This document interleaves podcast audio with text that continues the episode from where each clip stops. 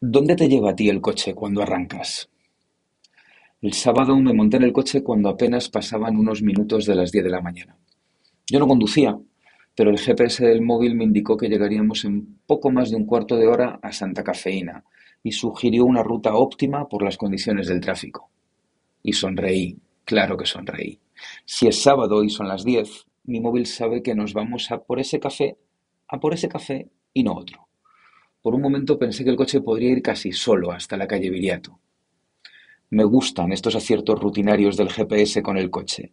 Me gusta que me conozca, me gusta que active mis inercias. Vamos al mercado si es viernes, a mediodía enfilamos a boxeo, el coche arranca, mira el calendario semanal, mira el reloj y me pinta el mapa de mis costumbres.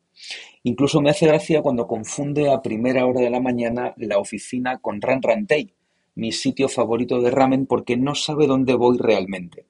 Si me apuras, es mejor su idea del ramen que la mía de la oficina, pero no está abierto a esas horas y yo suelo tener alguna reunión. El GPS me tiene muy bien pillado el punto, excepto en mi peregrinaje vespertino. Muchas tardes salgo a trabajar a distintos cafés de Madrid y creo que no es capaz de detectar un patrón. Quizá no lo hay y voy cambiando de mesa en función de lo que tengo que escribir. Esta carta, por ejemplo, llevo ya un par de meses redactándola cada semana en el mismo rincón, y el GPS no lo sabe. Quizá cambie incluso de barista cuando se entere. Estoy seguro de que el café que me tomo mientras te escribo se puede rastrear entre mis frases de alguna forma u otra. El caso es que se me hace confortable lo reconocible. Me gusta darle la razón al sistema de reconocimiento de rutinas del GPS y ajustarme a las expectativas. Y me divierte también que no atine con los cafés vespertinos. Significa que mantengo en mi calendario un espacio minúsculo para la entropía que yo mismo no me he asomado a ordenar. Todavía. Por cierto, ¿sabes que hay un túnel entre Chamberí y el Lower East Side? Hazme caso, te lo digo yo. Volver de un viaje es reingresar en las rutinas, ordenarse de nuevo, arrancar los hábitos, volver a calzarse las pantuflas y, si me apuras, recuperar los sabores más habituales. Como esa extravagancia que decimos los madrileños sobre lo buena que está nuestra agua de grifo cuando pisamos la capital de regreso. Por eso, cuando el sábado pasado en Lower East Side me sentí de repente en Chamberí, me dio todo un pequeño respingo. ¿Dónde estaba yo realmente? Te lo digo.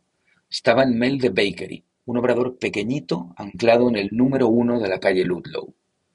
Llegué de paseo a desayunar a esta panadería justo antes de que abriesen a las nueve. Los cristales estaban por completo empañado y tardé en ver que realmente estaba en casa. Estaba entrando en Alma Nomad Bakery, el obrador de Madrid al que peregrino cada viernes. parecerá que me he vuelto loco, pero hacen un croissant de jamón y queso que rima en consonante con el de Alma, y que me hizo sentirme dos veces en casa. Pero sobre todo, en este despacho hornean un feo. ¿Te acuerdas del feo? El feo es mi dulce favorito, te hablé de él en verano, un croissant de chocolate relleno a su vez de gandulla y que rematan con ganache de avellanas y cacao en almo. Pues ese milagro de hojaldre tiene un gemelo igual de espantoso en Nueva York y lo devaré feliz el sábado. No esperaba comerme un feo en Manhattan, no esperaba encontrar un sabor que rimase con mis rutinas madrileñas en una esquina de Canal Street. Pero ya sé que si es viernes y estoy en Madrid, el GPS me lleva Alma. Y si un viernes me pilla el volante en Nueva York, el GPS me llevará a Mel de Bakery. El caso es sentirse en casa y sacarle brillo a las costumbres. Bendita monotonía.